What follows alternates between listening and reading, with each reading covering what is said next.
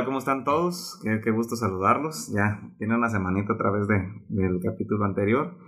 Y este capítulo, este también va a estar bastante, bastante bueno.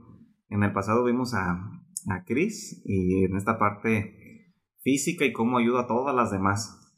Y ahora vamos a ver este, una parte que para mí fue fundamental.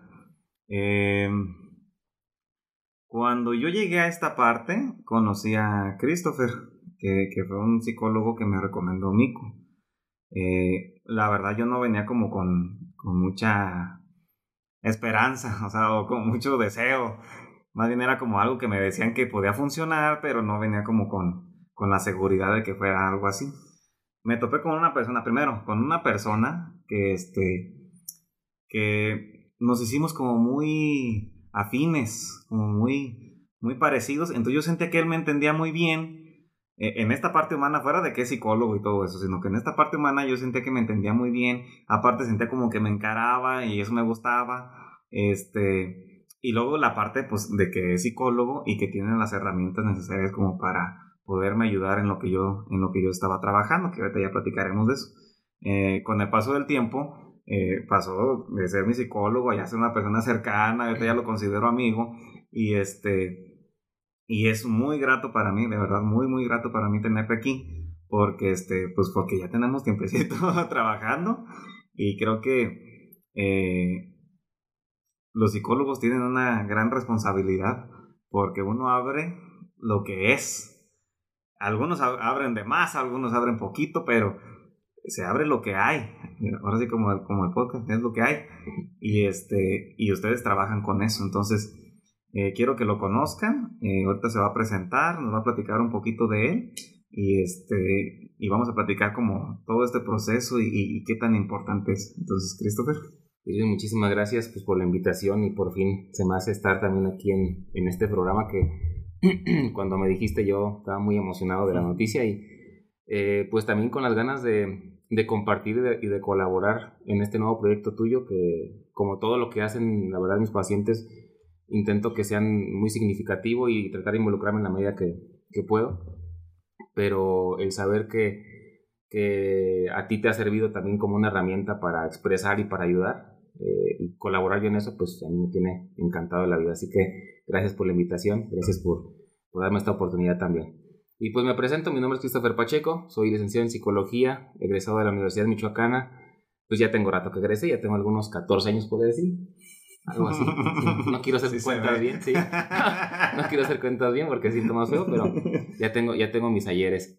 Este, pues brevemente yo, la verdad, em, hice eh, la carrera en, psicología, un terminal en, en neuropsicología Trabajé con pacientes psiquiátricos con trastorno bipolar, analizamos lo que el, medicamento en aquel entonces, carbonato de litio, se les administraba, cómo afectaban algunos procesos mentales, atención, memoria, percepción, etc. Este, no pude terminar yo, yo mi tesis por complicaciones con, con mi asesor de, este, de tesis. se le enferma su, su esposa y ya nosotros quedamos como volando ¿no? con eso. Entonces hago un primer diplomado por parte de la Universidad de Michoacana en desarrollo organizacional, lo, hice en, la parte laboral, ya no en la parte clínica, que era lo que yo tenía el perfil, pero, este, o el gusto, pero más bien en la parte laboral porque pues, me iba a regresar aquí a Uruapan y decía que hay un montón de empresas, de paques, pues va, va a haber oportunidad de, de, laborar, ¿no? Pero pues también este, algo a lo que se enfrenta uno como, como egresado de, una carrera es que hay pocas oportunidades laborales. Entonces, pues no se dio. Eh, afortunadamente una, una amiga mía me invita a dar pláticas a centros de rehabilitación y pues me encantó. El área de las adicciones fue algo que, que yo descubrí como, como, un hobby, pero después me doy cuenta de que era un gran gusto para mí, eh, porque te enfrenta mucho también a situaciones muy complejas con, con personas que han padecido muchas situaciones también este, bastante complicadas, ¿no? Entonces, como psicólogo es eh, entender esos procesos, entender la misma enfermedad, este, distinguir entre qué fue primero la adicción o el problema, este, un, un, problema psicológico, ¿no? Que a lo mejor te puede llevar a eso. Entonces, eh, pues para mí fue un, un, enfrentamiento a una realidad del psicólogo que, que, que es muy importante pues cuatro años después yo ya, yo ya no lo hacía como joven, yo ya, yo ya cobraba por lo que hacía, este, ya había hecho otro diplomado por parte de la Universidad de Veracruzana, que era punto de la, punta de lanza a nivel nacional en cuanto a adicciones. Eh, lo hice en salud y medicina integral, eh, no es cierto, perdón, ese fue en comunidades terapéuticas. Comunidades terapéuticas, pues me permitió seguir trabajando en centros de rehabilitación, me permitió seguir este, atendiendo adictos. Y pues bueno, ya en aquel entonces yo tenía, yo tenía familia, no se me, aquí en, en Uruapan tampoco hay como que mucho campo para los psicólogos en las adicciones. Este, empiezo a trabajar en una escuela, una escuela preparatoria que es internado, la escuela de guardas forestales. ahí duré cerca de casi los 10 años. tengo, un, pequeño problema yo ahí con los números, a mí me gustan los múltiplos de 5. Yo duré 9 años, años y medio ahí, entonces me, me falta ese medio año de, de terminar. Pero pues ahí, ahí era una, una, labor frente a adolescentes, ¿no? Ya algo muy distinto, relacionado con, con algo de las adicciones, porque siempre hay adolescentes que, que, tienen la curiosidad de, consumo, ¿no? Pero pues también eh, desarrollar otras habilidades como la, el, el, enfrentarte a las problemáticas que, que tienen los, los mismos adolescentes. Me ayudó muchísimo eso, fíjate, para poder acercarme, que se me hiciera muy fácil acercarme a los pacientes. La verdad es que considero que no es para mí muy difícil ganarme la confianza de un paciente, porque tiendo a, este, a entender cómo es el paciente y a ser un poquito como él para que él vea ese espejo, ¿no? Entonces, es esa, el, el que, logremos la empatía a final de cuentas, ¿no? si, es el objetivo, entonces con los adolescentes es una práctica muy, muy común. Eh, ahí mm, hice otro diplomado ahí por, la, por parte de la UNAM, eh, ahí sí fue en salud y medicina integral del adolescente. Este, trabajé con un doctor en psicología del norte, en Hermosillo, hicimos tres publicaciones científicas, dos para libros, una para revista centroamericana, por ahí este libro. este, y bueno, de ahí trabajé en universidades dando, dando, dando, clases, dando clases para este nivel superior, también una experiencia muy, muy padrísima. Este, fui padrino como de tres, cuatro generaciones, la verdad, no recuerdo bien, este, pero sí fue también un, un lugar en donde te exigían mucho conocimiento, pues. O sea, los chavos no van ahí como que a ver si sabes o no sabes, ¿no? Tienes que saber porque ellos ya traen el hambre, ya traen la inquietud, porque saben a dónde van, saben qué es lo que quieren hacer y, este, y van a, absorber lo más que, que, se pueda. Entonces, si tú llegas con poco, pues obviamente se van a comer. Sí, los, los, alumnos no te lo van a perdonar. Y afortunadamente me fue bien. Este, fui padrino de cuatro generaciones este, llegué también a, asesorar tesis, fui este, eh, en las, en las titulaciones y bueno, experiencias muy bonitas también con esos alumnos. Y ahora pues en consulta tengo alrededor de 5 o 6 años por ahí así, también dando la consulta. Eh, he cambiado de espacios, ahorita estoy en, este, eh, acá por la Colonia México. Y pues bueno, eh, la, la, atención con pacientes siempre ha sido también muy, muy grata porque es otra experiencia totalmente distinta, ¿no? Eh, son el dar clases, por ejemplo, lo que hacía, el coordinar este, maestros, el, el, estar frente a adictos es una cosa y ya estar eh, con, con, pacientes en sí es, es, también una exigencia bastante, bastante bonita, la verdad. Eh, lo comento yo con algunos pacientes, no es que a veces se te, se te dé la oportunidad y, y, tú con el 50% que tú des de, tu desempeño es suficiente, ¿no? tienes que estar al 100% con todo. Entonces, eh, a pesar de todo esto, yo la verdad es que sí lo, lo, disfruto mucho. Imagínate, o sea, que esto te dé como resultado una amistad como, la, como la estamos formando contigo. Este, el ver resultados también, eh, ya cuando, cuando ves a un paciente que está avanzando, que está mejorando, que está ganando herramientas, que ya es cada vez más autosuficiente, que logra sus objetivos, eh, que lo que planteamos en sesión se está cumpliendo, o sea, es como el arquitecto que ve la obra, que ya está terminándose, y dice, esto está agarrando forma y cada vez se ve mejor. Eso es la satisfacción que también le queda a uno y, y pues gracias por la invitación. Fíjate, este, ya ven, no es cualquier chango. sí, sí, sí, le sabe.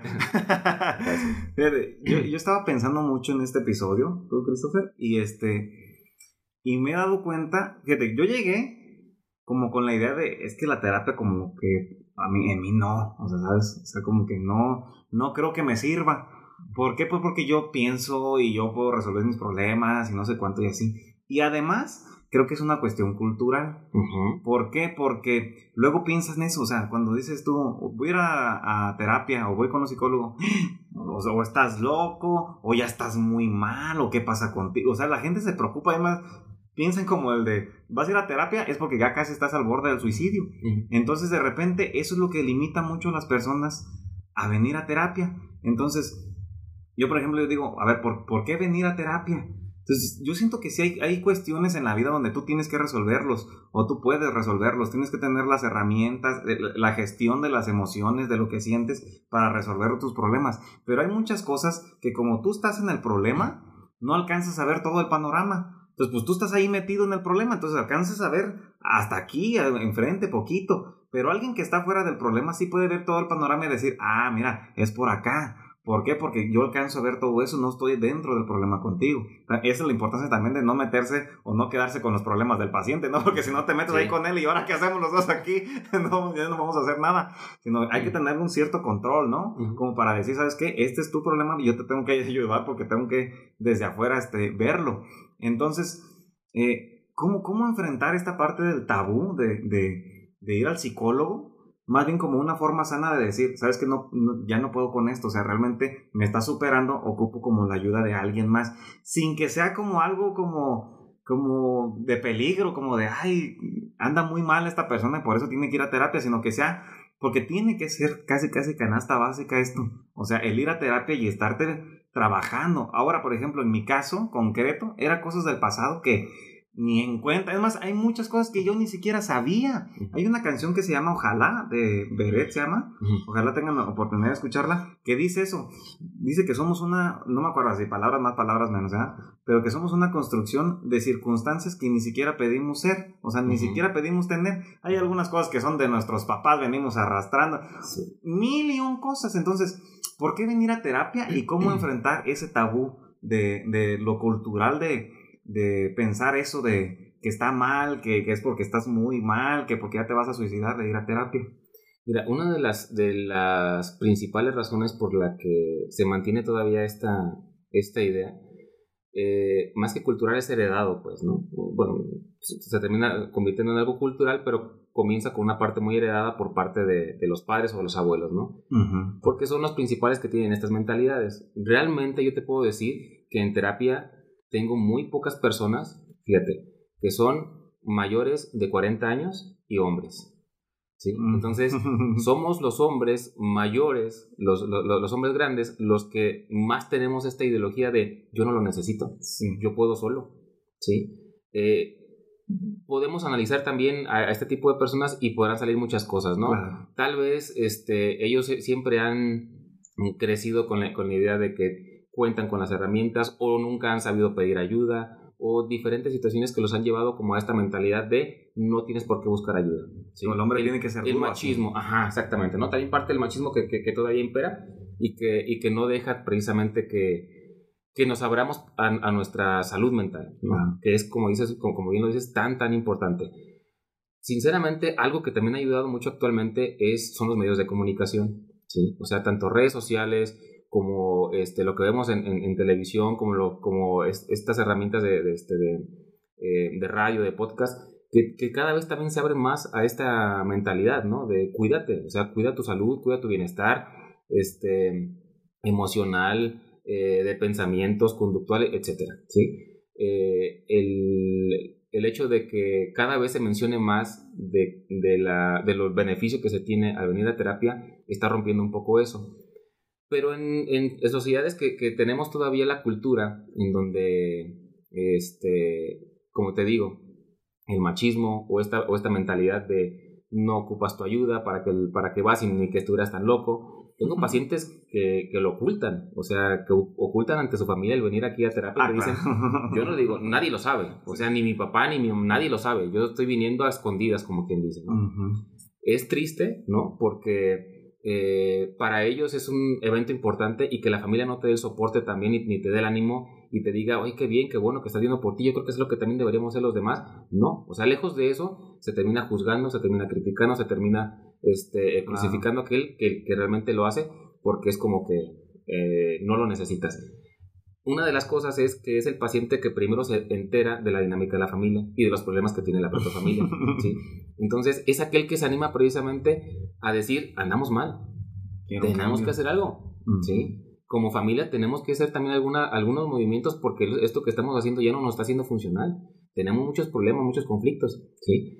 Pero, pues como te digo, la familia no se quiere enfrentar a eso, no quiere ser, eh, no, no quiere, eh, no es capaz de, de, poder manejar situaciones en donde se le encara y se le diga, parte de la problemática que tú presentas es por tu propia este, responsabilidad. Claro. ¿no? no nos queremos ser responsables de eso. Es más fácil como echarle la culpa al destino, a, la misma cultura, al gobierno, a quien tú quieras, ¿no? De, tus problemas, menos a ti mismo, al mismo Dios, menos a ti mismo, ¿sí? Entonces, este, las nuevas generaciones sí se están permitiendo, la verdad. Está haciendo un cambio en ustedes esta, esta apertura que se está dando y esta importancia a la salud mental. Entonces, eh, ¿cómo puedes romper tú si estás dentro de, dentro de una dentro de un contexto en donde es muy criticado el, el, buscar la ayuda, pues tienes que darte cuenta que tiene que ser el primero que rompa pues con esas ideologías, ¿no? Y animarte a dar el paso. Eh, con varios pacientes que, por ejemplo, cuando trato adicciones, y es un, es un tema complicado ahí porque el paciente que es adicto y que no quiere venir a terapia es muy difícil que logre también un, cambio, ¿no? Por lo general, quien ve la enfermedad más comúnmente, pues es, la familia, ¿no? Quien quiere que se, que se que esté bien es la familia, antes que el, que el adicto. Entonces, este, me dicen, ¿qué puedo hacer para, para que pueda ir a, terapia? Le digo, mira, invítelo nada más tres, cuatro, veces, ¿sí? Invítelo a la sesión cuatro veces. Hagan un, hagan un acuerdo y este, que venga en cuatro sesiones y vemos cómo se siente en cuatro sesiones. Yo estoy seguro que va a sentir cierto va, va, a tener cierto avance y es posible que de ahí... Pruébalo y, Así es. y vas a ver, o sea... Date la oportunidad, date la oportunidad, arriesgate y sobre el camino irás viendo si el beneficio es bueno o no es bueno. Y fíjate, o sea, justamente qué día fue, ayer o antier, estábamos hablando de esto de, de que los papás, por ejemplo, es que no quiero que se enteren porque mi papá no no lo entienden y se van a preocupar y, yo no quiero eso. Y es una realidad porque de hecho es mi realidad, o sea, yo lo oculté mucho tiempo y así. Entonces yo le decía a esta persona, ¿sabes qué? tampoco es de juzgar a los papás porque eh, ellos no tienen las herramientas que nosotros sí tenemos. Entonces, la verdad, malo que tú que tienes las herramientas y que sabes que, que sí te va a ayudar, no lo hagas. Ellos porque en su momento no hubo las herramientas, a lo mejor no había ni siquiera tantos psicólogos, no era tan abierto el asunto, era más una cuestión de pues tienes que arreglártelas como puedas. Entonces de repente es como del papá decir, mira, yo nunca fui al psicólogo y, ve cómo estoy. Pues por eso, pues, por, como te estoy viendo cómo estás. No te digo que tienes que ir. Claro, o sea, claro que has sobrevivido, pero yo no quiero sobrevivir, yo quiero vivirlo y vivirlo de una manera sana. Pero eso no quiere decir que mis papás sean malos. Quiere decir que yo tengo un privilegio que ellos no tuvieron y que tengo que aprovechar ese privilegio. Y si tú estás escuchando esto y sabes que, que te va a hacer un bien, tienes que hacer algo con eso porque te lo están regalando y eso es una oportunidad que mejor tus papás no tuvieron. Ahora, otra cosa, no ocupan entenderlo toda la gente. O sea, con que tú lo entiendas es suficiente. Qué bueno que te apoyen. Oh, sí. Qué, qué, chingón que te aplaudan y que te digan, ¿sabes qué? Me da mucho gusto que estés haciendo eso. Pero si no lo hacen, al final de cuentas, el beneficio es tuyo. Ajá. Y ahora, esto es una realidad. Este, yo lo oculté mucho tiempo. Y de hecho, este, cuando ya lo supo mi papá, era como de, ay, ¿por qué pues O sea, es una perdedera de dinero nada más ahí, o sea, como que ¿para qué va? O sea, se siente tan mal. Como... Y yo era como de, no manches. O sea, me sentí mal porque fue como de, y mi papá no lo entiende. Después entendí esta parte de, pues, ¿cómo quieres que lo entienda si él no tuvo la oportunidad de tenerlo así? Este, pero mira, yo seguí. Al final de cuentas yo dije, mira, este es mi pedo. Y al final, este, el, el que está haciendo las cosas soy yo, el que está viendo los beneficios soy yo y se acabó. Bueno, con el paso del tiempo empezaron a haber cambios en casa, obviamente. Entonces, ya en eso, ya por ejemplo mi madrastra fue a decir, oye, no estaría mal. Oye, ¿por qué no me pasas el número de tu psicólogo? Todavía no se ha animado. Espero que ya se anime. Pero, pero ya se va sembrando algo. Entonces, si tú quieres hacer un cambio en tu familia, no esperes que con palabras, no esperes que con un pleito de ¿por qué no van al psicólogo? Y yo vamos a tener un debate de que si es bueno. No, hazlo tú. Las palabras mueven, pero el testimonio arrastra muchísimo. Entonces, si empiezan a ver un, cambio en ti y tú dices, pues claro, porque yo he hecho esto y esto y esto, da ganas, da ganas de, tú también querer hacerlo, entonces tu familia va a querer empezar a cambiar y a, moverse por ese, por ese lado. Así es, mira, es, como, como los engranes de, una máquina, ¿no? Cuando se mueve uno, se tienen que mover los demás. Entonces, tal vez eh, esa máquina le hace falta cierta engrasada, cierta ajustada y demás, pero en la medida en la que uno de los engranes comience a, tener el funcionamiento correcto, los demás también irán, irán, irán viendo. Pasa cuando, por ejemplo, vas al ejercicio con, con, con Chris, ¿no? O sea, este, eh, tal vez él, también lo, lo, pueda ver en el sentido de que hay pacientes que llegan y, y a lo mejor en, en un mes ellos mismos ven su propio resultado, ¿no? Claro. Dicen, ok, ya, ya me veo más volumen, ¿no? Ya, ya empiezo a, notar yo, este, me, empiezo a ver un poquito más marcado, aunque los demás no lo vean. Pero para él ya es notorio, ¿sí? Sí, sí, sí. Con el psicólogo pasa algo muy parecido. Al principio, tú mismo eres el que comienzas a ver nada más estos cambios. Y te distingues como, como una persona que, ah, ok, ya analizo distinto, ya, este, aterrizo, algo bien básico, aterrizo las cosas de manera diferente, ya en realidades, ya no en suposiciones, ¿no? Este, eh, y conforme va pasando el tiempo, si sigues en el gimnasio, ya la gente va a ver y va a decir, ah, mira, se nota, ¿sí? Ya está bajando de peso, o ya está subiendo de peso, o ya está agarrando cuerpecito, o algo por el estilo, ¿no? según el objetivo que tú tengas.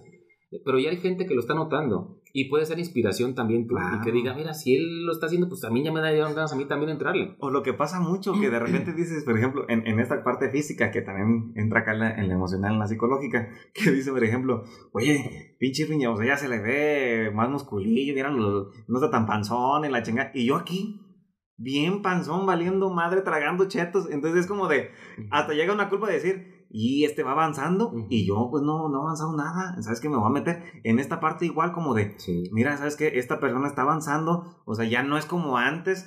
Y ojo, por ejemplo, si sufres de celos, no es como que se vayan a quitar los celos, porque los celos, al final de cuentas, por ejemplo, es, una emoción importante, te están avisando de algo, algo anda mal, algo, te está avisando que algo está pasando. Pero no es como contra la persona que tiene celos, sino en ti. Claro. Entonces, cuando antes te dominaba el celo y tú hacías un desmadre y ahora sí, hija de la con que me, no, no sé qué, y hacías un desastre, ahorita ya es decir, a ver, ¿por qué estoy sintiendo celos? Ok, y ya lo empiezas a manejar mejor. Es el mismo sentimiento que va a seguir en tu vida, porque no se va a eliminar la tristeza, no se va a eliminar este, el estrés, no se va a eliminar todo eso. Pero llevas. Exactamente. de manera diferente. Exactamente. Entonces, por ejemplo, ya decir, ok, ¿por qué estoy sintiendo celos? Por inseguridad. Ah, ¿y por qué me siento inseguro? Ah, porque el güey está bien guapo y, y yo como que no me veo tan guapo. Ah, entonces quiere decir que el problema es mío. O sea, el celo viene de un problema interno mío donde yo no me veo guapo, donde yo no me siento suficiente. Entonces yo tengo que trabajar esa parte. Entonces ya cambia de reclamarle a los que no tienen la culpa a decir, ok, yo tengo que trabajar en mí. Y bendito Dios que tuve esa, esa crisis de celos porque me di cuenta que había algo que trabajar en mí cuando yo pensaba que a lo mejor no había nada. Sí, y una gestión fuerte. Sí, sí, sí termina desarrollando herramientas, que es uno de los objetivos de la, de la terapia, ¿no? El que, el que tú tengas ya herramientas para enfrentar tus emociones o tus situaciones allá afuera de manera este, eh, más sana, ¿no? Que seas más funcional, es la idea, que seas una persona más funcional, porque no hablamos tampoco aquí de normalidades, ¿eh? O sea, ¿qué es lo normal? Es, eso eso en, en, por ejemplo, en el consultorio no existe, o sea la normalidad, la normalidad es dependiente de cada persona. Más bien es qué tan funcional te es a ti. Si este comportamiento te ayuda a, algo, pues entonces tenemos que mejorarlo, ¿no? Este, más bien aumentarlo. O si te está perjudicando, tenemos que revisar por qué te está perjudicando. Pero también es el hecho de que vengas a la terapia y te des la oportunidad de abrirte, pues, ¿no? Porque definitivamente no vas a lograr nada ni va a haber ningún avance si tú mismo no, no te das cuenta de que esto es una cuestión de ¿Qué, tan transparente voy a ser yo y qué tan honesto voy a ser yo? No para el terapeuta, para ti mismo. El terapeuta va a trabajar con lo, que, con lo que tú le des, ¿no? Yo les digo a los pacientes que esto es como cuando te tomas una fotografía, ¿no? Y le, y le preguntas a la persona, a ver, ¿qué ves en la foto? Pues según lo que te hayas tomado, ¿no? Si te tomaste la mano, nada más la pura mano, pues yo te voy a escribir tu mano, ¿no? Es una mano grande, es una mano este, eh, de hombre, es una mano que trae pulseras y relojes, etcétera, ¿sí? Y si tú me preguntas, bueno, ¿y mi chavarra cómo la ves? Ah, pues no la, sé, porque no te la tomaste. Pues. sí. Tómate la foto de la, de, la, de la chamarra y te voy a poder describir tu chamarra. Entonces, en la medida que el paciente sea honesto consigo mismo, son las mejores herramientas que como terapeutas vamos a poder tener y ayudar a la persona. Si el paciente miente, vamos a trabajar con mentiras. Si, el, el, paciente dice verdades, vamos a trabajar con verdades. Entonces, es venir aquí y ya, eh, ser honesto totalmente. Este, ya no, ya no hay como eh, vaya, ni se te va a juzgar, en ningún momento se, juzga, en ningún momento se, se, pone en tela de juicio de si estuvo correcto o no estuvo correcto lo que hiciste.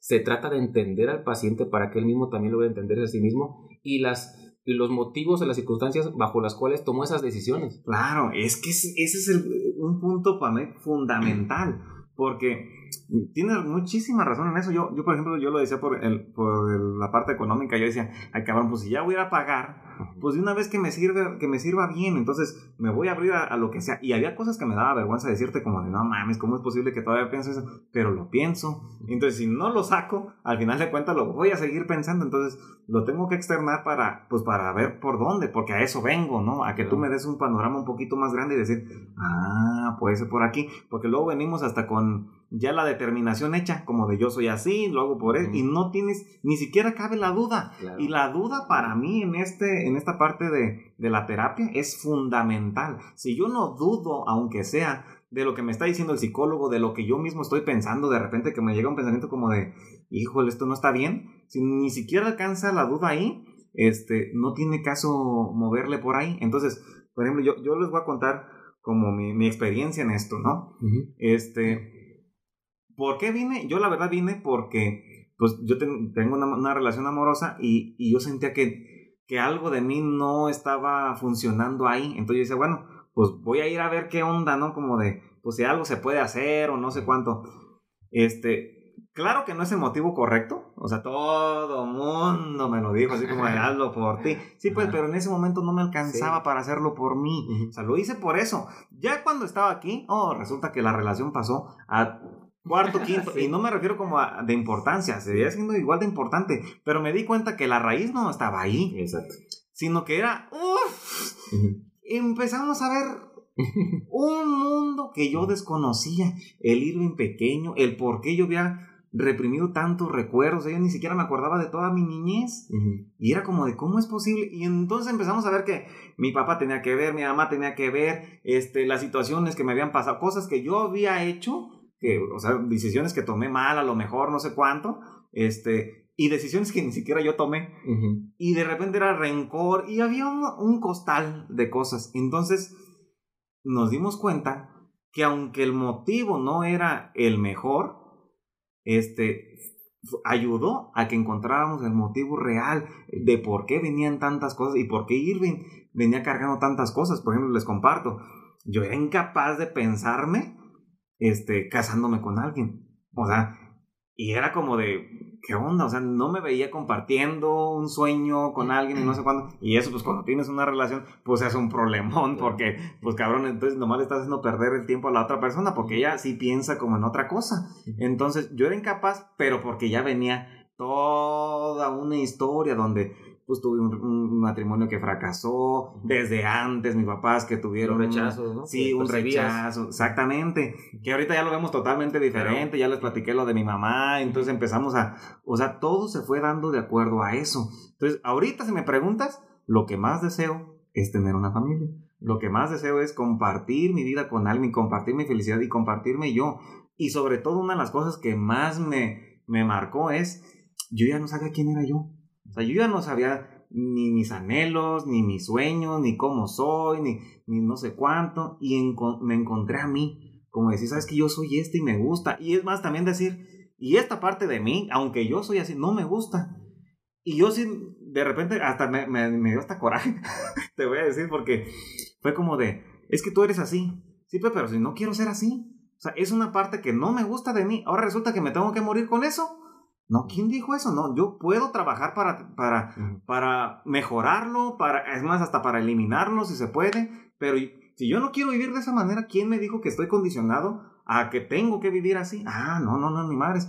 Y es un trabajo bien grande y es un trabajo de, de estarle hurgando. Y ese es el problema de repente con la gente que, que no nos animamos a ver el pasado, no nos animamos a vernos a nosotros mismos porque es bien difícil. Luego de repente reconocer un error o de reconocer cosas es bastante complicado, pero el motivo por el cual tengas ahorita para ir a terapia, agárralo. Te aseguro que acabas de encontrar el real. Sí, en, terapia le llamamos este motivo aparente y motivo latente. ¿no? El motivo aparente es por el que el paciente eh, va.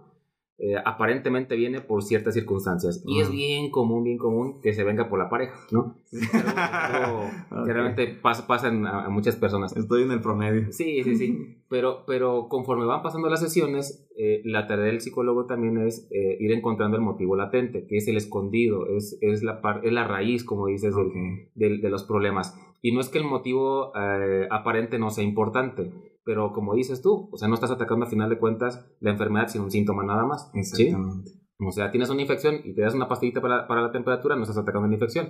Es nada más el puro síntoma la temperatura.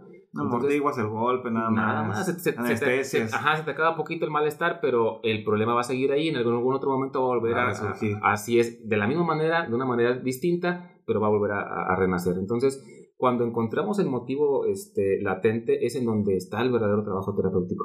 Es en donde realmente se tiene que hacer el, este, el hincapié. Porque también una vez que estés trabajando con el motivo latente, el motivo aparente casi casi por lo general solito se resuelve, sin necesidad de, que intervengas ahí.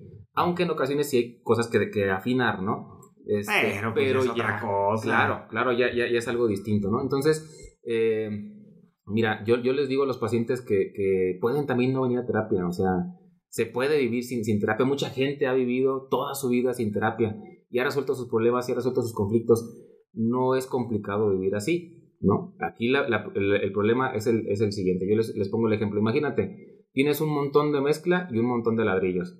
Si yo te digo a ti, levanta una barda, la vas a levantar sin ningún problema. Es pegar un ladrillo con mezcla uno sobre otro, nada más. ¿sí? Entonces, tú tienes la capacidad de pegar un ladrillo sobre otro con la mezcla y lo vas a ir haciendo, ¿no? Y vas formando tu, tu, este, eh, tu barda. El problema aquí es ¿Cuánto tiempo te vas a tardar en levantar esa barra? ¿Sí? sí, me lo voy a quitar porque no me quedó bien y voy a tratar de ponerlo otra vez. ¿Cómo te va a caer esa barra? Seguramente toda chueca, chorreada, panteada, exactamente, ¿no? Ni siquiera vas a llegar a la altura porque se va a estar así como que queriendo ladear, ¿sale? Y luego me da miedo las alturas, a lo mejor no llego ni hasta arriba por mi miedo, ¿no? Eh, también, La otra, ¿cuánto, ¿cuánto material vas a gastar? Cosa muy importante, pues. Y aquí hablamos de material de personas, de relaciones, de trabajos, de, bienestar propio, ¿sí? O sea, ¿cuánto vas a gastar también en, levantar tu barda? Seguramente mucho material, ¿sí? Te va a costar mucho. Claro, pero si yo le digo a un maestro albañil, maestro, guía a esta persona sobre cómo se tiene que levantar una barda. El maestro albañil va a llegar con sus herramientas y te va a decir, mira, pon un hilito de aquí a allá y mídele y mm. trázale y con la palita esta vas a agarrar tanta mezcla y le vas a pegar cada vez que pongas un ladrillo, etc. Te va a dar la orientación necesaria para levantar una barda. ¿Sí? Más rápido, más barato y, bien hecho. Y bien hecho, exactamente. O mejor hecho, pues, sí.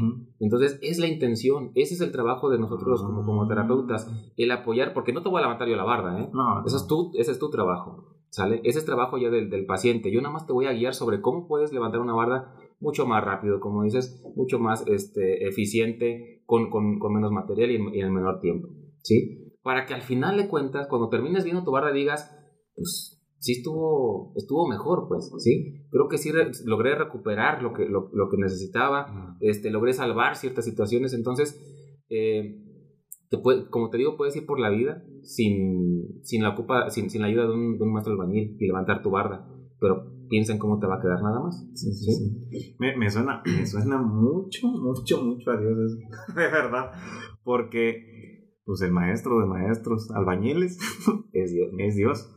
Y este, y eso, o sea, mucha gente y puedes vivir sin Dios, sin ningún problema. Bueno, con muchos problemas, pero también estando con Dios van a estar un montón de problemas, o hasta más. El, el, el, detalle es cómo te va a quedar la barra también con Él. O sea, Él, yo lo he dicho muchas veces en este podcast, Dios no va a hacer la barra por ti tampoco. O sea, pero sí te va a dar toda la herramienta y, muchísimo más para eso. Yo te, lo, yo te lo llegué a compartir y también quiero que me cuentes tu experiencia conmigo de eso. Este, de que yo cada vez que venía platicaba con, con Dios y, y, yo sé que a lo mejor de repente es medio complicado este, escuchar esa parte y entenderlo tal como así. Por ejemplo, como le decía a Cristian, así como de yo estaba haciendo ejercicio y estaba platicando con él. Ah, por eso no me contestaba. Pues no, ya estaba platicando. Este, y siempre le decía como de, ok, este, muchos piensan que el hecho de estar con Dios es que no ocupas un psicólogo, porque el mejor psicólogo es Dios, y estoy de acuerdo, pero somos humanos. Sea, si fuéramos ángeles, nada más ocuparíamos una cuestión espiritual, pero la base de, de una vida espiritual es la base humana. Entonces, para mí sí es Dios. No es como de que yo deje de lado a Dios cuando estoy en terapia. No es Dios aquí sentado. Por eso, por eso está tan grande el sillón. Porque yo me siento aquí y Él se sienta acá conmigo. Entonces, este, pero sé y tengo la fe de que Dios te puso ahí. Dios puso a Christopher en este proceso porque sabía que él me iba a hacer bien. Por eso me puso a alguien tan afín a mí. Por eso me puso a alguien que me iba, que iba a empatizar muy rápido porque sabía que yo iba a tener que hacer eso. Porque sabía que me iba a costar mucho, mucho trabajo este, voltear a ver el pasado. Él lo sabía. Entonces por eso me puso a Christopher aquí. Entonces como él me lo puso, yo me aventé como gordo en tobogán. Porque yo dije, ok, si Dios me lo puso ahí y estoy 100% seguro que así fue entonces yo me voy a aventar porque sé que es Dios trabajando en mí. O sea, consciente o inconscientemente, pero ahí estaba. Entonces yo por eso me aventaba con todo, porque decía, es Dios quien nos está trabajando ahí. Entonces, no viene a hacerlo por mí, pero sí me pone todas las herramientas y me fue poniendo una por una y yo te lo fui demostrando cuando te dije, pues resulta que platicamos con mi mamá de lo de mi mamá el lunes y este y el martes me dijo que venía a Uruapan y el sábado la vi y el, el domingo ya estábamos platicando de cómo iba a ser nuestra relación y hoy nuestra relación es otra. Entonces, coincidencia, claro, no existen las coincidencias, existen las coincidencias, exactamente. Entonces, ¿cómo, ¿cómo es para ti este como psicólogo esta parte de Dios, o sea, están peleados, no están peleados, que, ¿cómo, ¿cómo fue para ti trabajar con alguien que metiera tanto a Dios en su proceso? O sea, que no fuera como de que, que él pudiera resolver su vida solo, sino que más bien tomaba mucho en cuenta a Dios. ¿Es, es una traba? ¿Es, ¿Es algo que ayuda? ¿Cómo, es, ¿Cómo fue para ti esa experiencia trabajar conmigo con una persona que, que cree mucho en Dios? Mira, Irwin, yo, yo creo que lo, lo que lo que se tomó como ventaja aquí contigo es que sabías darle lugar a cada quien, ¿sí? Lo que es de Dios será de Él y lo que te tocaba a ti lo tienes que hacer tú. Pues, o sea, no estabas como esperanzado nada más a que Dios proveerá, Dios me dará, Dios hará. No, o sea, tú te movías, como dices, y muchas veces me lo llegaste a, a, mencionar, es que Dios me ponía la, el caminito, pues me iba, me iba, me iba eh, guiando y ya dependía de mí si tomaba o no tomaba las herramientas que se iban presentando en ese camino, ¿no? Entonces, este, tú supiste diferenciar muy bien eh, esta parte. Cuando los pacientes llegan con herramientas que son buenas para ellos mismos, ya sea religión, ya sea ejercicio, ya sea una, una, una mentalidad este, em, resiliente, etc., eso, todo eso se toma uno como, como catapulta para, para apoyarte de ahí y, y mejorar todavía el, el este tratamiento, ¿sí? O sea, yo no me peleo con las herramientas con las que llegan los pacientes, es como más bien apoyarme, apalancarme de eso ah, para que eso nos sirva todavía más para la mejora, ¿sí? Este, yo sinceramente en terapia yo no hablo de Dios, yo más bien me ajusto a las religiones que cada, con las que cada quien llegue, ¿no? Este, tú llegaste con la religión católica, he tenido pacientes con otras religiones, y, que a final de cuentas, si son muy significativas para ellos, se les invita a que, a que no se despeguen de ellas, porque es muy importante la creencia en un ser superior para también el bienestar, pues, ¿no? No para dejarle toda la responsabilidad de tu bienestar, ¿no? Sino para aumentar tu bienestar nada más. Entonces, en tu caso fue, la verdad, fue, fue una, una experiencia también buena, porque no hubo ninguna pelea, pues no hubo ninguna lucha entre lo que, lo que tenías que dejarle a Dios y lo que te tocaba a ti hacer. Tú tomaste muy bien, este, la, eh, entendiste bien la diferencia y, asumiste tu responsabilidad y lo demás se lo dejabas a, a Dios. Entonces, eh, cuando se llega con, con, con, esa mentalidad, pues es muy, muy fácil, ¿no? Eh, ya independientemente, de, te digo, de la creencia que cada quien tenga. Yo tengo mis propias creencias, ¿no? Este, pero yo no las mezclo, pues. Yo más bien trabajo con lo que el paciente llega y te digo, a, partir de ahí eh, apalancamos. ¿En este caso fue bueno? Sí, definitivamente sí. Y yo te lo, te lo llegué a decir a ti. Una gran ventaja que tú tienes es, es, es tu, este, la fe que tú tienes en tu Dios. ¿sí? Porque hay momentos en donde como personas nos sentimos en la oscuridad, nos sentimos solos, nos sentimos devastados, demasiado hundidos y de algo nos tenemos que agarrar. ¿Sí? Algún motor, alguna luz tiene que estar encendida como para, como para no perder la esperanza en que se puede mejorar, ¿no? Y en tu caso fue tu Dios. Y, y, y, no, hombre, o sea, no tengo cualquier... Es alguien que de verdad, o sea, a mí me lo demostró así todos los días, todos los días me ponía como una pauta para, para darle, pero me enseñó mucho esa parte de, de camina, o sea, yo camino contigo y en donde ande, ¿eh? o sea, hay momentos donde me siento en el cielo y digo, uy, qué santo soy, no, hombre, me están saliendo las cosas pero perfectas. Y hay momentos donde mi humanidad hace que haga puras pendejadas, la verdad. O sea, eso no quita, el hecho de que vengas a terapia, el hecho de que estés con Dios, no quita que tú la vayas a cagar en algún momento. Sí. Este, pero, pero Él está ahí. O sea, en donde ande. Si, está en el cielo, allá me lo encuentro. Y si estoy en la mierda, allá me lo encuentro también. No debería él andar en la mierda, pero es tanto el amor, sí, que él se queda sentado ahí. Y mira, pues hasta la hora que te quieras mover. Y si no te quieres mover, pues aquí nos quedamos, pero pues a mí no me gusta que estés aquí en la mierda, pero pues bueno, ahí, ahí te vas a quedar si, este, si, si quieres hacerlo. De repente ya te mueve bastante, tampoco es como tan pasivo Dios de decir, ah, pues ahí quédate. No, de repente pasan situaciones. a, eso iba, ¿eh? Mira, recuerdo mucho esa, esa este, plática que tuvimos aquí en la terapia cuando me hablaste de tu accidente.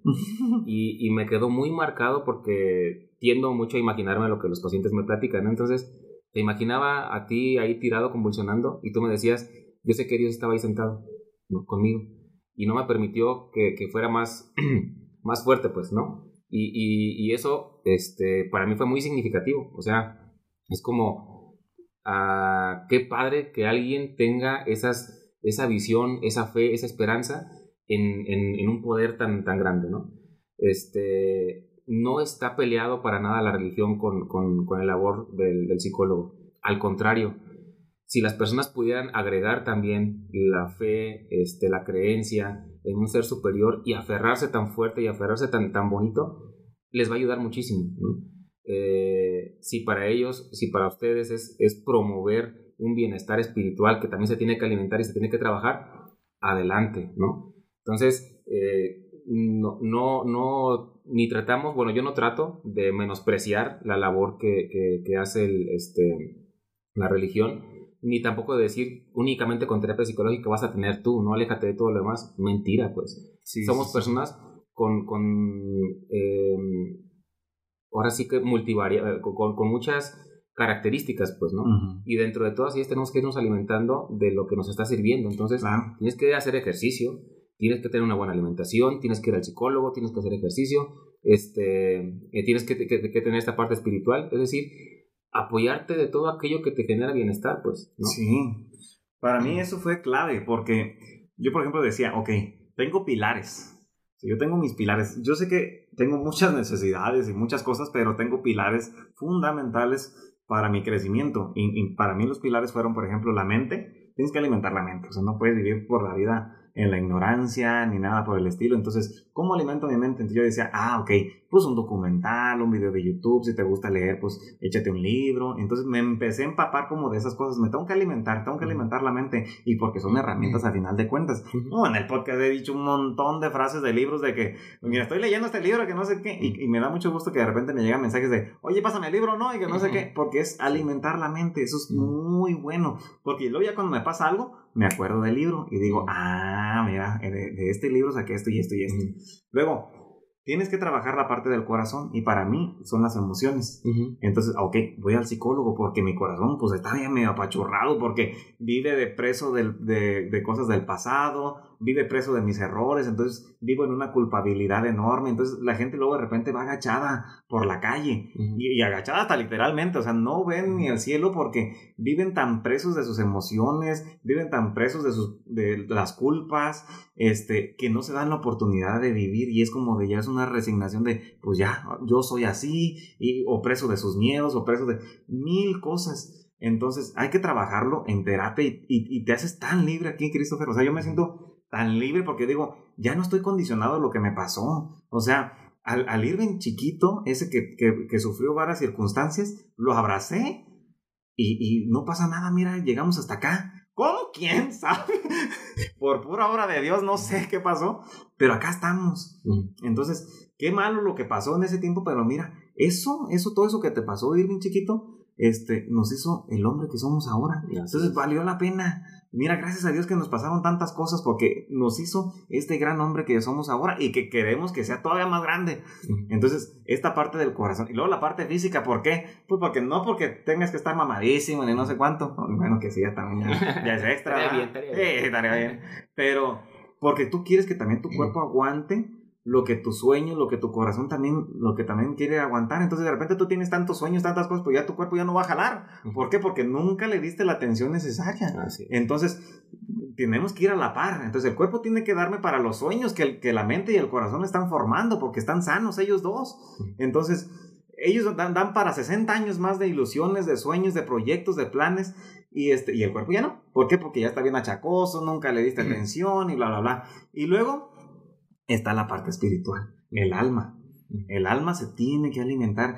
Todos este, tenemos eh, en, en, nuestro, en nuestra vida una parte espiritual, una, una parte del alma, y, y, pide a gritos algo. De repente por eso luego son tan, tan populares, por ejemplo, el hecho de retirarse, el hecho de me quiero ir a una pinche cabaña donde nadie me hable, desconectarme. ¿Por qué? Porque esa es tu parte interna, íntima del alma. Entonces, que se tiene que alimentar de alguna manera. Y, yo también no, estoy peleado como de tiene que ser así como yo lo vivo, ¿no? O sea, porque mi vida no es, no es una cuestión de respuestas absolutas y, y yo tengo la razón, no busca la manera. Yo en lo personal pienso que, que, Dios no se queda atrapado en una iglesia, no se queda atrapado en un hombre, es más.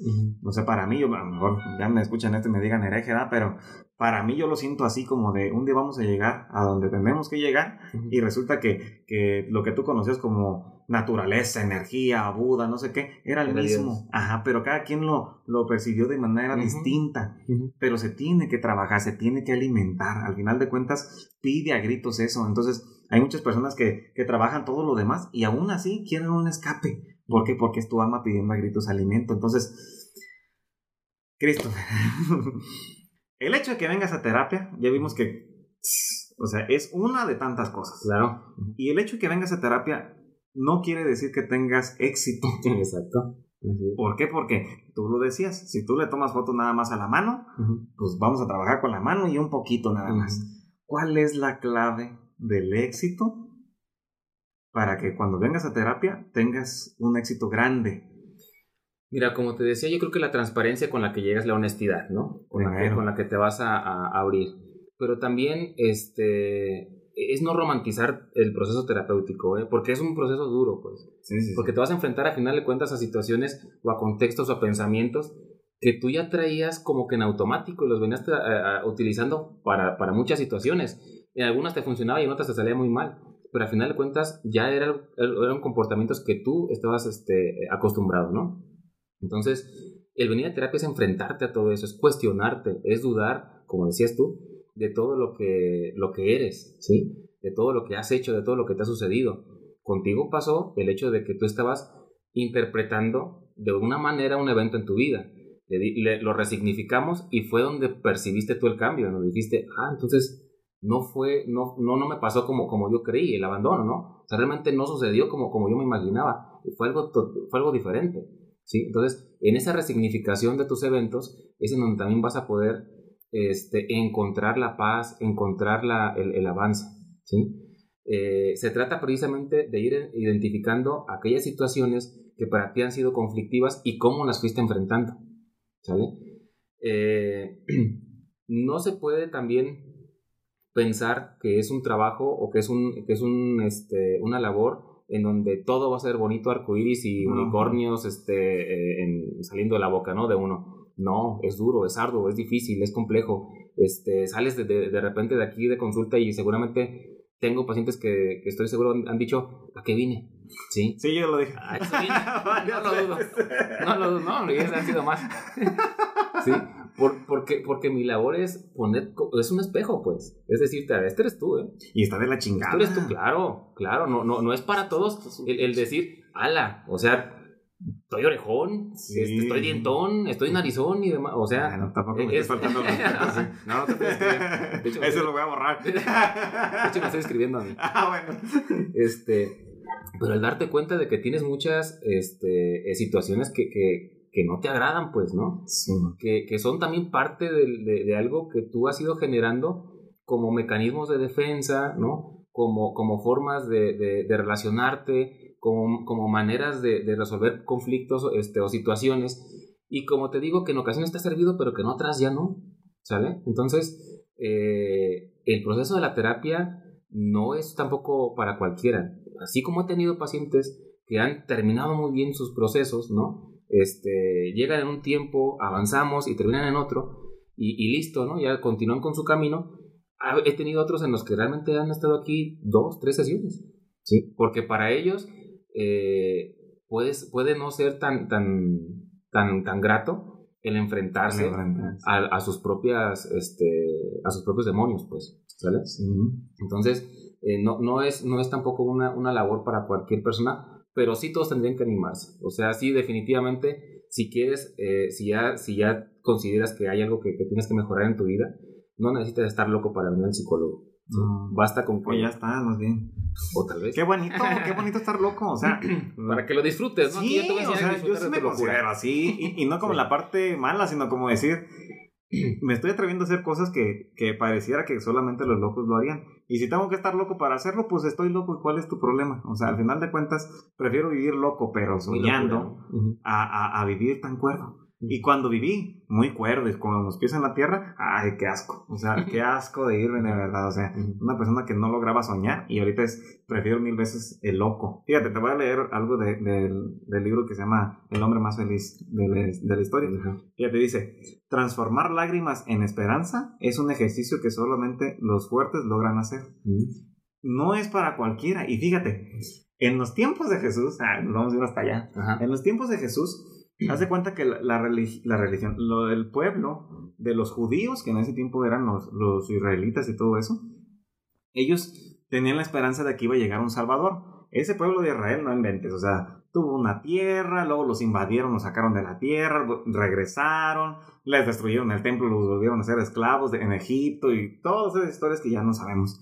Entonces, cuando es en el tiempo de Jesús, eh, los judíos no eran libres porque estaban dominados por el imperio romano. Entonces tenían, por ejemplo, la cuestión de los impuestos, que era de un impuesto tan alto que imponía Roma, que los vatos eran esclavos, entonces nomás trabajaban para pagar el impuesto y para comer. O sea, sueños, ilusiones, este, no había, no había una manera de vivir mejor, no. Era, yo soy pescador y me voy a morir como pescador porque mi papá fue pescador y se murió como pescador y mi abuelo fue pescador y se murió como pescador. Entonces no había sueños, no había ilusiones, no había locos, no había nada, no había nada, no había un por qué vivir.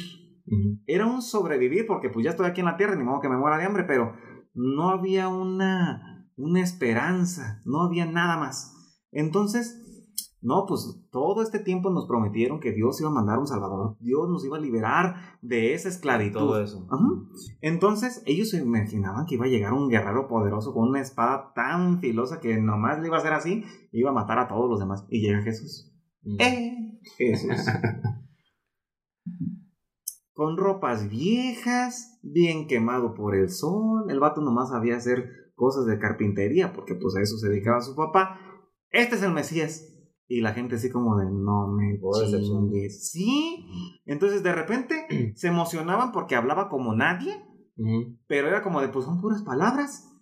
¿Y quién le va a cortar el pescuezo a Pilato o qué? ¿O cómo va a estar? El César sigue dominando y, y, él, y Jesús decía, no, pues yo no vengo a liberarlo de eso.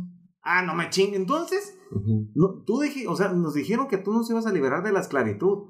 Pero fíjense, nunca entendió Nunca entendieron la gente, o bueno, pocos lo entendieron, que la esclavitud no era la de Roma, era la esclavitud propia, sí, la de las emociones, porque resulta que la gente no soñaba, no era libre, no era feliz. Entonces, no, yo vengo a liberarlos de esa esclavitud. Y entonces Jesús empezó a trabajar las emociones de los apóstoles. Entonces, aquellos apóstoles que eran bien mensos, bien brutos, porque pues era un, un, pescador, o sea que, de hecho, o sea, el día que se puso en peligro, le mochó la oreja a un, a un este, a un soldado y era como, no me chingue, no te estoy enseñando pues a que, te, a que controles la ira también. O sea, gente así, es más, dicen, si, si Jesús hubiera tenido un grupo de psicólogos, analistas y no sé cuánto, para elegir a los doce, ni de broma hubiera elegido esos. Ni de broma hubiera elegido esos. Hubiera elegido a fariseos, gente de, de mucho poder y no sé cuánto. Y de hecho los apóstoles, cuando ya se juntaron con Jesús, ellos veían mucho como el, el estatus. No, Jesús no se puede juntar con estos, ¿no? Jesús no puede hacer esto. ¿Por qué? Porque es un estatus y a Jesús le valía madre el estatus. Se juntaba con prostitutas, con pecadores, con cobradores de impuestos, lo peor de lo peor y todos decían así como de, es neta, o sea, Así. Y, y eligió a los peorcitos. A los peorcitos 12. Pero fíjate, a esos 12, al último los hizo, los trabajó tanto en la área de las emociones en tres años que se volvieron eminencias. Que hasta la fecha seguimos leyendo lo que escribieron, lo que vieron y todo. Entonces fue el primer papa. Ahorita tenemos la iglesia, que es la iglesia por el primer papa que fue Pedro, y que Pedro, no manches, o sea, Pedro, cada, es más en las escrituras se veía que Pedro cada rato lo regañaban, porque era bien bruto, era como, no manches Jesús, como que no sé qué, brutazo, así como yo. Entonces, este, el único que tenía una pinta de ser más culto, más no sé qué, era Judas Iscariote. El único. Sí, o sea, era el único estudiado. Era el único que en las escrituras no se ve que él haya, lo hayan regañado Jesús. O sea, a todos los demás lo regañó, menos a él. Era el, sí. El mejor alumno, pues. Era el mejor alumno. Es más, era tan de confianza que él, él, él era que guardaba el dinero este, de las donaciones. Y una vez regañó a María, porque María este, derramó un perfume bien caro en los pies de Jesús. Y que dijo, no, ching, pues, ¿por qué derramas eso? Lo hubiéramos vendido, lo hubiéramos dado a los pobres. Excelente persona. Y mira cómo acabó la cosa. ¿Por qué? Porque él llegó tan cerrado de, no, yo ya soy así, yo ya soy bueno. Nunca le entró la duda de querer mejorar, de querer hacer algo. Nunca, nunca hizo el DCD. El DCD es dudar, criticar y determinar. Y eso es un trabajo de todos los días, porque tú puedes venir a terapia y aquí se queda la terapia, aquí en, en estas paredes. Pero si no te lo llevas a la casa, no hay manera. Entonces es todos los días decir, a ver, dudar. ¿Por, por, qué, ¿Por qué pasó esto? ¿No? ¿Por qué me están pasando estas situaciones? Dudarlo aunque tengas algo ya determinado que tú pienses que así es la cosa, Duda. dúdalo. siempre tienes que dudarlo. Y no como de vivir en, en la duda siempre y, ay, no, no sé ni qué hacer. No, es, es para los siguientes pasos, ¿no? Es para los siguientes pasos, porque el siguiente es criticar. Ahora me voy a criticar yo. y no como en el hecho de echarme la culpa, sino decir, a ver, ¿por qué reaccioné de esta manera? a ver, ¿por qué hice esto? De responsabilizarte de lo, que, de lo que te toca. Y luego para no quedarte como en, ya dudé, ya me critiqué, ahora me siento de la fregada, ahora voy a determinar el camino. Ah, ok, de acuerdo a esto que dudé, a esto que critiqué, ahora voy a terminar de, quiero hacer esto, quiero trabajar esto. Entonces, esa es parte de la, de, la clave para, para este para que esto funcione. y claro que Dios lo trabaja así. Dios lo que quiere es que tú seas libre, pero no de de, los problemas que tienes allá afuera, porque luego muchos piensan eso, se desilusionan cuando conocen a Jesús, van a un retiro, no sé, lo encuentran y es como de, ¡Ah! de aquí para adelante toda la vida va a ser color de rosa, hermano, va a ser peor, peor, porque ahora ya tienes conciencia de cómo hacer las cosas, entonces no te va a liberar del estrés de trabajo, no, no vas a llegar, después de un retiro no vas a llegar y, ay, ya se murió el jefe que me hacía tanto daño, o ya lo cambiaron, no, ahí va a seguir, lo que tú vas a hacer es, vas a ser más libre en ti mismo, te vas a conocer, vas a poder manejar las emociones. Yo les he dicho muchas veces, este, la tristeza es una emoción que siempre va a estar, pero algunos los lleva al suicidio y algunos los lleva a ser mejores personas. Es el mismo sentimiento. Pero cómo lo manejas es, es el detalle. Es, es, que no hay emociones negativas, no hay, no hay emociones malas, pues. Al final de cuentas, todos son emociones y tienen, exactamente, tienen un propósito, ¿no? La gran diferencia está en qué vas a hacer tú con esa emoción, ¿no? ¿Cómo la vas a gestionar? ¿De qué, vas, de qué forma la vas a usar tú? como bien lo mencionaste, o sea, lo puedes usar como para pretexto de decir, yo me tiro a las drogas y, yo puedo ser una persona que, que, se la pase en el vicio y nada más con eso y agarrarte de, de, de, lo que te ocurrió como para poder justificar tus actos, ¿no? O puedes utilizarlo para salir adelante, para apalancarte, para, para mejorar, ¿sí? Y decir, a mí me sirvió esto como experiencia para ya no, ya no quererlos volver a sentir, pues, ¿no? Así es. Este, para, para tratar de, de, evitar lo más que pueda yo el sufrimiento, ¿sí? Que no se va a poder este, evitar al 100% nunca, pues. Eso, la, la, vida por sí sola te va a poner problemas. Pero si tú, con tus comportamientos, con tus actos, ¿sí? Generas más problemas, pues imagínate, los que te da la vida, más los que tú te generas, son un pues, montón. Ahí te vas a quedar. Exactamente. Entonces se trata precisamente de que tú mismo tengas la capacidad y las herramientas de ir gestionando mejor tus emociones para enfrentar mejor tus, situaciones. ¿sí? Eh, les, les, ponía otro, otro ejemplo también a, los pacientes que les digo, imagínate que estás, que eres un niño, ¿no? Cuando comienzas más o menos a tener este, mejor memoria a los 5 o 6 años y estás en la cocina de tu casa, ¿no? Y estás con tu papá o tu mamá, cualquiera de los dos, y notas que tiene un vaso en la mano, ¿no? De repente escuchas que un, vidrio se rompe y comienzan a, a, salir volando los, los pedazos de, este, de vidrio, ¿no? Por todos lados. Varios te caen a ti. Entonces, algunos te hacen pequeñas heridas, otros una herida más, más medianita, pero hay una herida que se quedó y, es bastante profunda, ¿sale? Entonces, este, lo primero que haces con esa herida es taparla, ¿no? Y la tapas. Y, y, así como que, ching, me, me, cortaron, pero a ver, si no lo veo, no déjame taparlo. Ajá. ¿Sí? Y resulta ser que vas por la vida así, ¿no?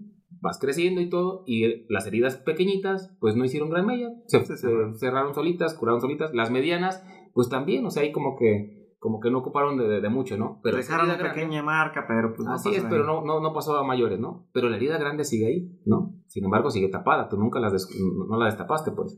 Sabes que, que, recuerdas que algo ocurrió, viste a tu, a tu mamá, a tu papá con un vaso, y de repente escuchaste un sonido, se rompió el vaso y te cayeron a ti virus, y te hirió, pues, ¿no? Pero sigues creciendo. Entonces, llega un punto de la vida en el que ya comienzas a, sentir dolor y comienzas a, a caminar este, cojeando, ¿sí? Porque ya te molesta la herida, ¿sale? No le das importancia, sigues con tu vida, el dolor no cesa, obviamente está aumentando, se está convirtiendo en una infección. Y ahora tienes hasta temperatura, ¿sí? Entonces ya tienes cada vez más malestares.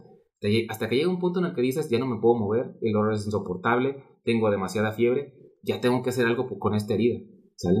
Entonces vas con el especialista y le dices, pues tengo una herida, ¿no? Se la enseñas y te das cuenta de que, ala, o sea, sí está. ¿eh? está feo esto, ¿eh? O sea, y obviamente el especialista lo que tiene que hacer es manipular la herida. Va a doler. Te va a doler, te vas a revolcar y vas a, vas a decir, ¿para qué vine? Sí, mejor no hubiera llegado yo aquí. Mejor está doliendo más? Sí, prefiero, prefiero haberla tapado y seguirla así. Me, me, tomo una pastillita y, este, y listo. Y la pastillita puede ser cualquier distractor que tú tengas, tu celular, videojuegos, yo, adicciones somos varios. Adicciones, etcétera, ¿no? O sea, parejas, ¿sí? O sea, pon el nombre que tú quieras, ¿sí? A tu, a tu, a tu placebo, algo que, que nada más este, es, un, es algo paliativo simplemente. Entonces, el especialista lo que va a hacer es tocarte, manipular ahí y demás, limpiar, ¿no? Y eso, eso genera dolor, ¿sale? Entonces, pero en la medida en la que estás yendo a las curaciones, en la medida en la que, en la, que la, la persona esta te está tocando, te está manipulando, eh, vas a ir mejorando. Al grado de que con el paso del tiempo ya vas a caminar mejor, temperatura ya no va a haber, ya hasta tal vez una cicatriz se va a convertir nada más, ¿sí? Y va a quedar ahí como recuerdo de que algo ocurrió, de que algo sucedió, algo grave este, pasó. Pero que lo curé. Pero que, pero que hiciste algo por ti, ¿no?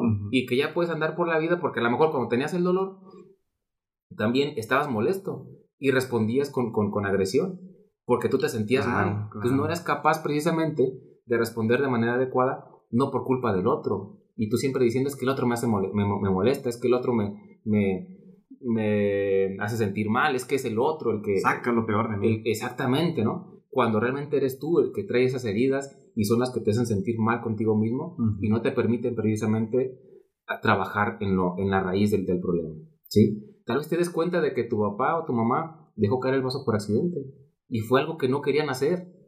¿sí? Y como papás lastimamos, como papás herimos, pero no hay papá que se levante en la mañana, se ponga la orilla de la cama y diga, ¿de qué forma le jodo la vida a mis hijos? ¿Sí? Muy difícil encontrar uno así, la verdad.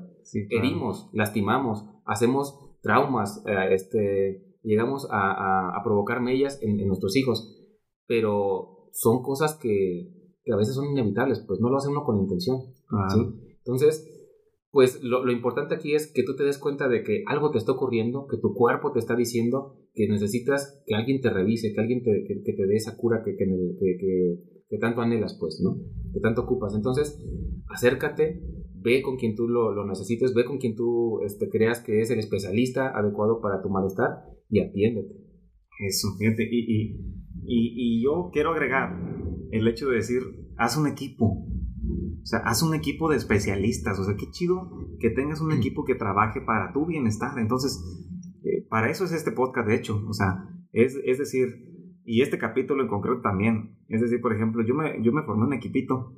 Donde, ¿sabes qué? Tenemos un proyecto. ¿Cuál es el proyecto? Irving está valiendo madre ahorita y necesitamos que valga un poquito más. Este, ¿Cómo le vamos a hacer? Ah, ok. ¿A quién vamos a reclutar? Entonces, primero recluta, Dios, ok. Bueno, todo el poderoso, nada, pendejo, ah, pues, pues, sí. Primero, él, ok. ¿A quién más? Ayúdame a encontrar gente, ok. Chris, este, Cristian García, ok, él va a trabajar tu parte del, del cuerpo, ah, del físico, ok, muy bien. Y ahí vamos a trabajar lo emocional también y todo lo demás. Ah, bueno, está bien. Este, ¿quién más? No, pues, Germán. Ok, ¿qué el que va a hacer? No, pues va a ser la parte espiritual. Ok, falta la parte emocional. ¿Quién? Ah, Christopher. Ok, ahí está, ahí está mi equipo. Y todos los demás que me rodean, porque está Mag, no, está Diana, está Sara, está un montón de personas que estuvieron ahí, está Yasmín, están mis papás, este, un montón de personas que fue metiendo. Pero los principales ahí estaba el equipo. Hazte un equipo. O sea, si tú estás escuchando esto y de repente se te vino a la mente algo, o sea, alguna situación, porque estoy seguro que ya se te vino a la mente eso.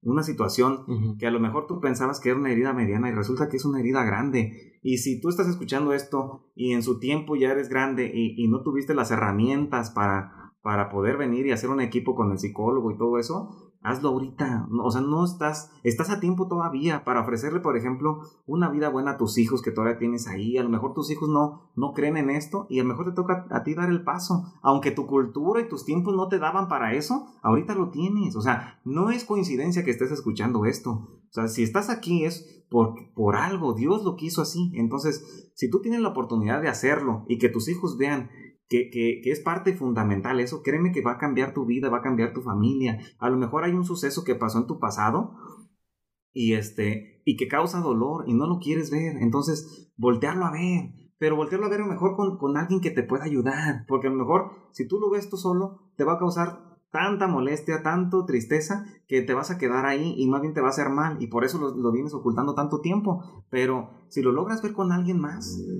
a lo mejor puedas encontrar una salida y ya no te duela tanto y puedas vivir feliz y puedas darle una vida feliz también a la gente que te rodea, porque eso es muy importante. Y si tú eres, estás chavo, hazlo por ti, Hazlo por las personas que te rodean para que no te cueste tanto. Yo estoy seguro que por estos malestares que no has trabajado, has perdido muchas personas importantes y buenas. Entonces, ¿para qué pierdes más? Bueno, eso ya pasaron. Ojalá que en alguna todavía haya arreglo. Exacto. Pero este, pero que no te cueste más. Hay personas que te aman y que sufren contigo eso también, porque las personas que te aman, que están contigo, ven lo peor de ti, porque tú abres todo lo que eres y en tu corazón no nomás hay flores, hay, hay estiércol, hay, porque luego hay gente que llegó a tu corazón y puso flores y ahí están, qué bonitas, pero hay gente que vino nomás a traer mierda a tu vida. Entonces, esas personas que te aman ven esas dos partes, entonces, qué bonito sería y para mí es parte fundamental de decir, yo amo tanto a mi familia, a mi pareja, a mis amigos, que trato de ser la mejor versión de mí, para mí, obviamente, porque soy el principal beneficiado, y para la gente que amo. Entonces, atrévete a dar el paso. O sea,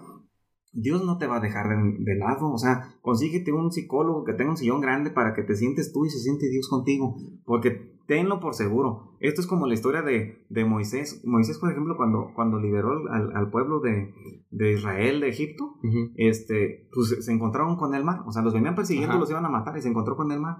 Y Dios, ¿no crees que hizo? A ver, que se abran las aguas, pásenle. No, Moisés se tuvo que meter, pero no pasaba nada, se metió, se metió, se mojó los pies y no pasaba nada. Y era como de Dios, nos van a dar una chinga. Y nada, se metió hasta la cintura, nada. Hasta cuando yo tenía el agua aquí que ya se iba a ahogar, Dios abre el agua. Muévete tú. Métete al agua con la seguridad. Moisés tenía la seguridad, mejor ya estaba dudando poquitillo cuando le estaba llegando el agua a la boca. Pero sabía que Dios no lo iba a dejar ahí.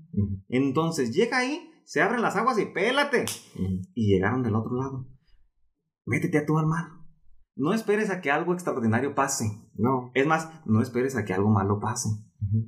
Métete tú al agua y tenlo por seguro. Y eso te lo digo como una certeza. Dios va a abrir el mar.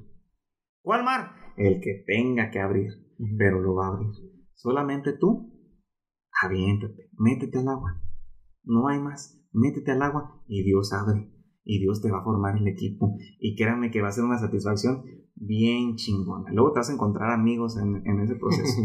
Entonces, este, yo con eso concluyo. Eh, quiero que tú nos digas tus últimas palabras de todo esto que platicamos. Este, ¿qué te, qué te quedas? ¿Qué quieres decir? ¿Alguna cosa que quieras que, los que te están escuchando ahorita eh, se queden con algo? Pues mira, la verdad es que este, tus palabras fueron, fueron muy buenas, ¿no? Y, y, muy, muy para la conclusión.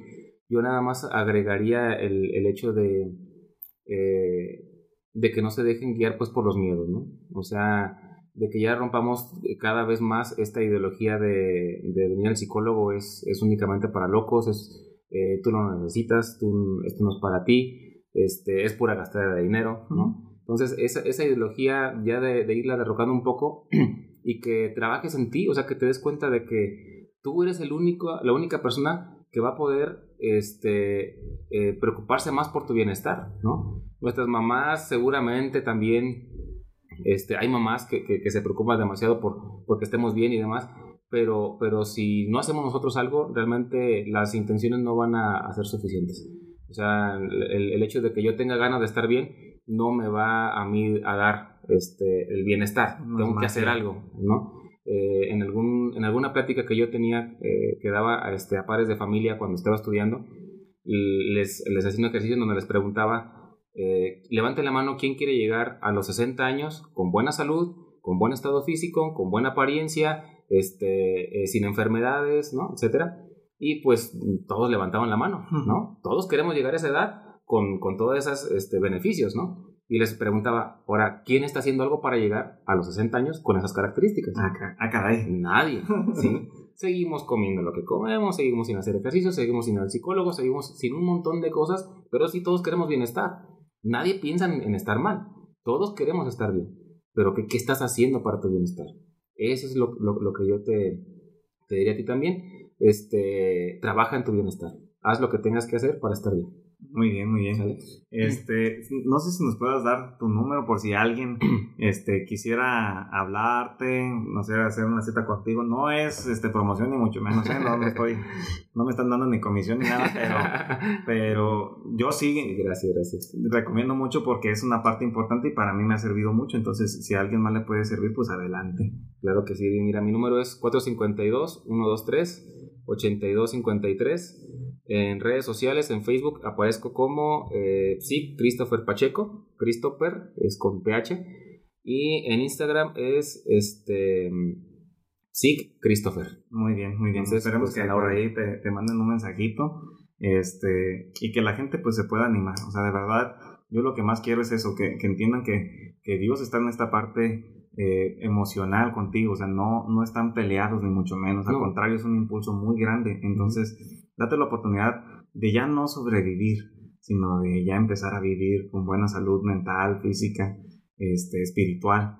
Y, y, que puedas darte la oportunidad de ser tú y de vivir feliz, libre, libre por fin de tantas cosas que hemos traído, que a lo mejor antes no se trabajaba, pero que hoy tienes la oportunidad. Entonces, muchas gracias por escuchar este, este capítulo y muchas gracias, Christopher, por estar aquí conmigo. Irving, a ti un gran placer y mucho éxito. muchas gracias. Ha sido un viaje bastante largo para llegar aquí. Yo no, no, me, no me hubiera imaginado que, que, estuviéramos hoy, hoy grabando y platicando todo esto porque se veía bastante complicado el panorama. Ya cuando me lo, me lo hacías ver era como de, ah, no, o sea, esto va a durar mucho. Gracias a Dios pues hemos dado el paso y disfruté mucho el proceso. que eso es, eso, es, eso es parte importante porque si tú te enfrascas en el resultado, este, el proceso va a ser una agonía. Pero si disfrutas el proceso, uff, se vuelve una chulada y, y se vuelve mucho más rápido. O lo sientes más rápido porque dices, bueno, pues lo disfruté tanto que al final este, ya estamos aquí y, este, y que bueno, no hemos terminado pero ya vamos puliendo un poquito más las cosas. Ya falta menos. Ya falta menos. Cuídense mucho y nos vemos en, el siguiente capítulo. Ayúdenme por favor ahí a, a compartir para ver si alguien más le, le puede ayudar esto que platicamos. Y, y, ya saben, estamos por ahí con ustedes. Mándame un mensajito. Los quiero mucho, cuídense mucho. Bye bye.